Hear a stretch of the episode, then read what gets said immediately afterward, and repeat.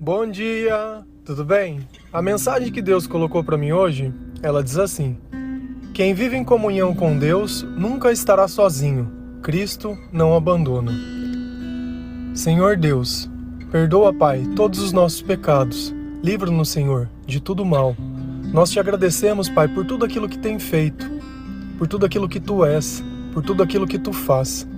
Nós te louvamos, nós te bendizemos, nós te amamos e nós te adoramos.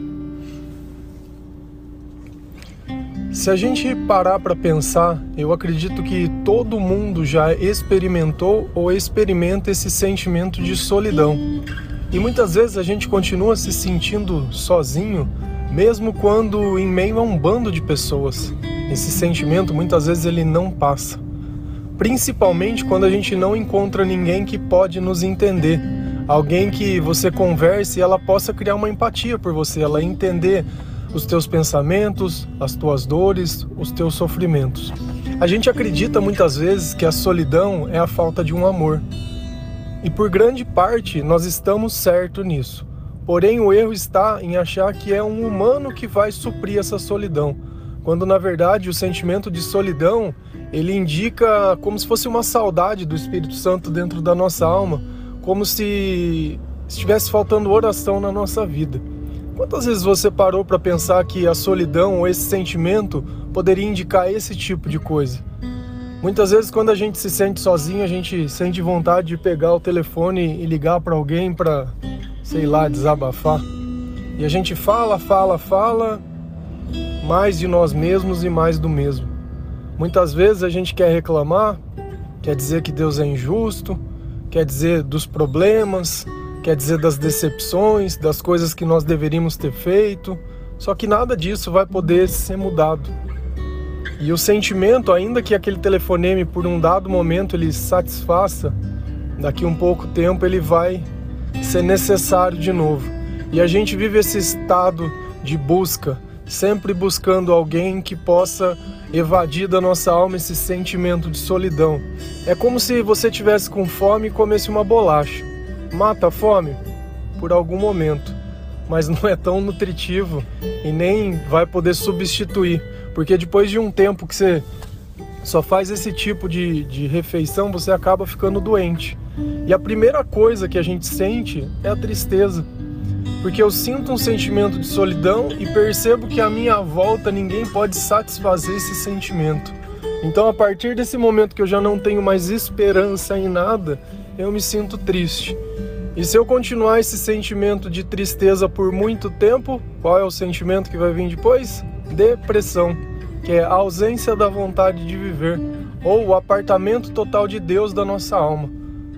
Muitas vezes a gente cria um buraco que nem Deus, teoricamente, consegue entrar lá dentro, porque a fé ela vem pelo ouvir. Nós precisamos ouvir.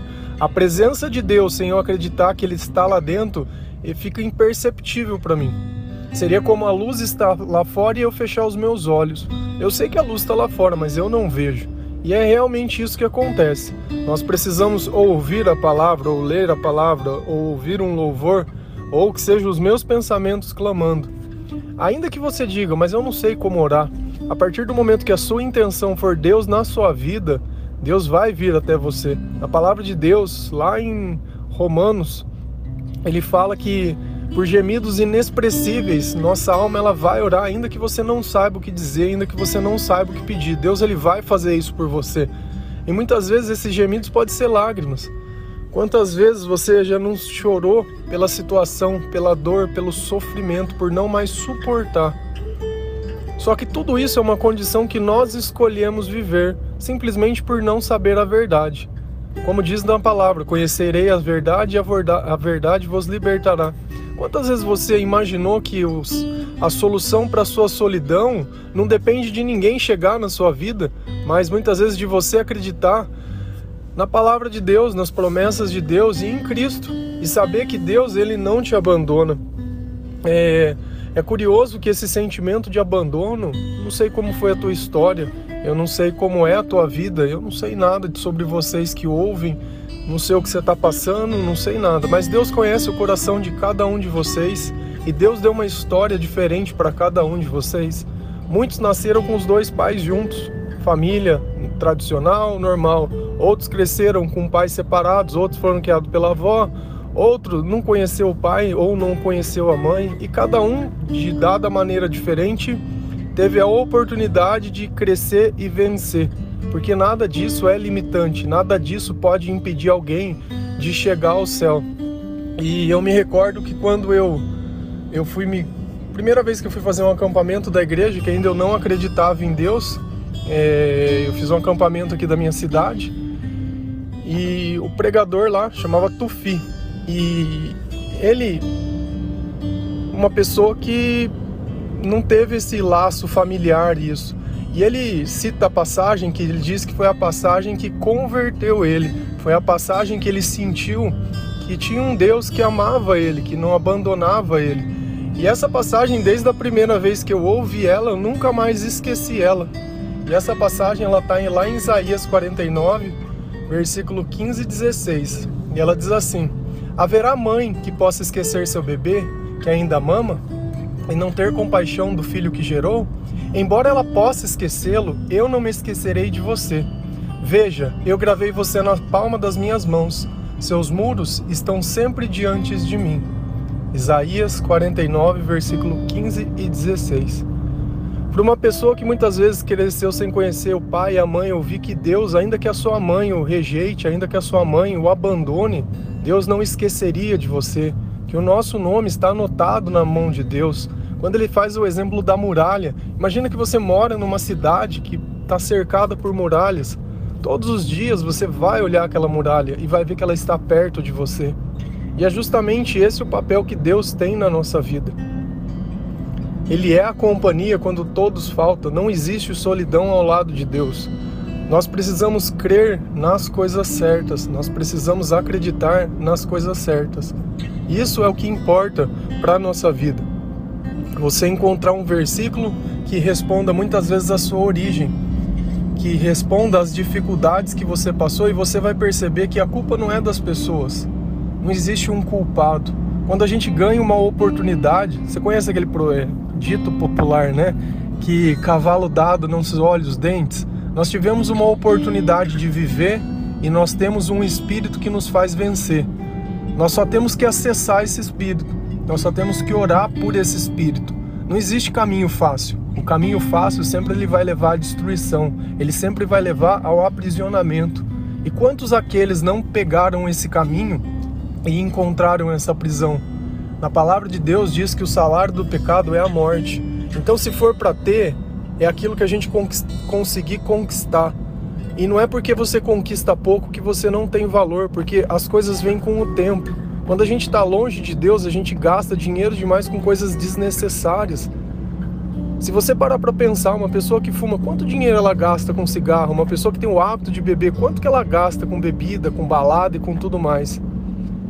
Tinha um amigo meu que, quando eu conheci ele, e a gente começou a conversar sobre Deus, sobre as coisas, ele começou a se converter, ele era uma pessoa que saía demais.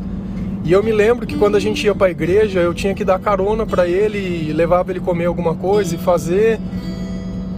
E um tempo atrás eu encontrei ele com um carro próprio, comprando uma casa e fazendo as coisas por ele.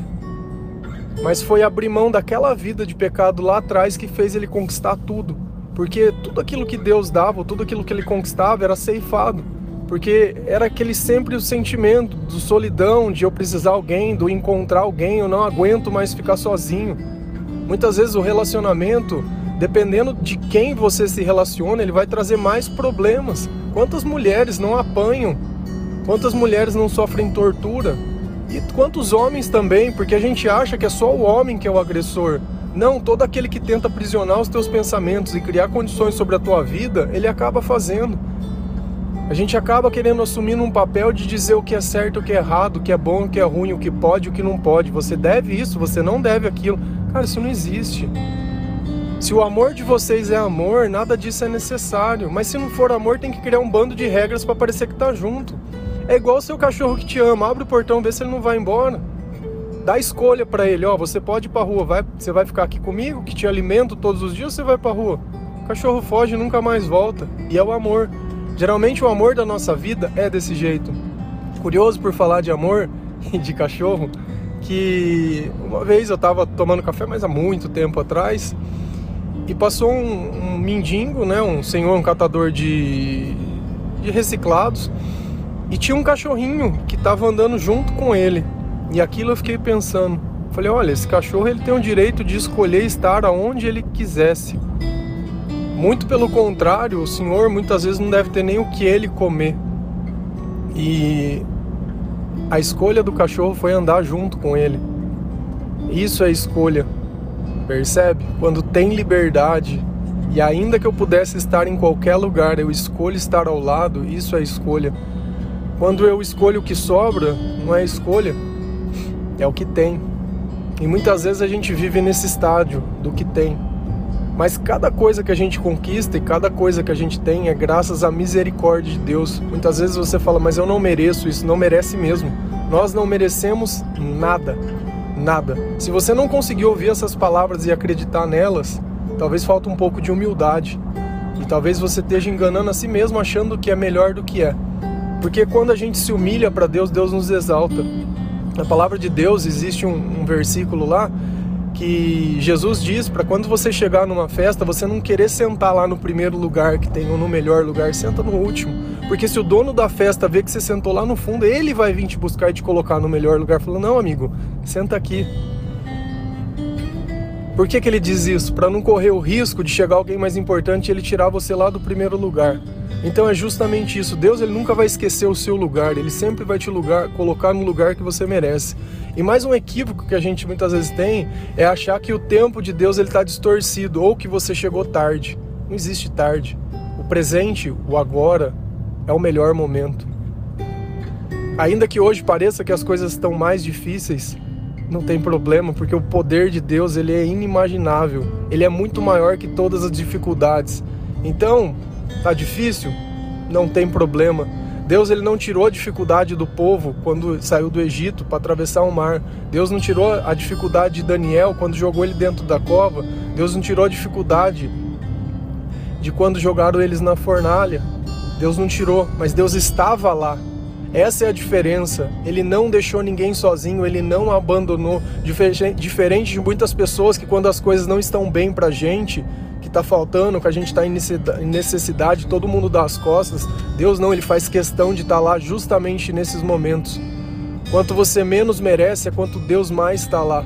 Só que para que Deus possa estar lá, você precisa que Ele queira estar lá. Você precisa dar valor na, na presença dEle, na palavra dEle, na promessa dEle, no sacrifício dEle, em tudo que Ele faz todos os dias por nós de forma gratuita. Eu vejo que muitas pessoas que reclamam muitas vezes da igreja, que a igreja só quer dinheiro, que a igreja é isso, que a igreja é aquilo. Você está tendo a oportunidade de receber uma palavra sem interesse nenhum, sem dízimo, sem nada. Se você sentir não é para você me dar o dinheiro, mas para que você pegue esse dinheiro muitas vezes dê uma cesta básica para alguém ou ajude alguém que esteja passando necessidade ou precisando de alguma coisa que você sabe que você pode suprir e ajudar. Esse é o dízimo no povo de Deus, nas pessoas que oram, nas pessoas que precisam, porque não existe amor sem ajuda, sem caridade. Não existe. E esse é o caminho que nós temos que seguir. Se você notar também mais uma coisa que eu estava pensando hoje, se você for uma vez na semana na igreja durante o mês, você vai quatro dias. Quantos dias, se você ouvir todos os dias a mensagem, você não recebeu? Eu tenho certeza que se você for em algum lugar e começar a ver os versículos você já conhece, a mensagem você conhece, as coisas você conhece, e isso tem começado já a fazer parte. Concordo que às vezes até uma frase minha você já consegue conversar de tanto que você escuta as coisas e o tanto que você aprende. Então é muito mais imersivo. Isso é muito mais presente. Eu tenho certeza que todos os sentimentos ruins que já tiveram dentro do teu coração, eles têm perdido a força. Eles têm começado a não conseguir mais dominar você. Porque aonde tem o espírito de Deus, abunda a graça, abunda todas as coisas na nossa vida. E isso é fantástico porque serve para todas as pessoas, não por mérito ou por merecimento. Muitas vezes você não se acha digno de fazer uma oração por alguém achando que Deus não vai te ouvir. Claro que Deus vai te ouvir. É mais fácil Deus ouvir um pecador que ouvir um religioso, porque o religioso está muito cheio de si, cheio das palavras bonitas. O pecador não, ele está cheio de sentimento, cheio de necessidade. É a oração do publicano. Senhor, eu sou um miserável. Isso basta para que o milagre possa acontecer na sua vida, se reconhecer assim como você é e o mais importante, que sem Deus você não é nada. Quem vive em comunhão com Deus nunca estará sozinho. Cristo não abandona.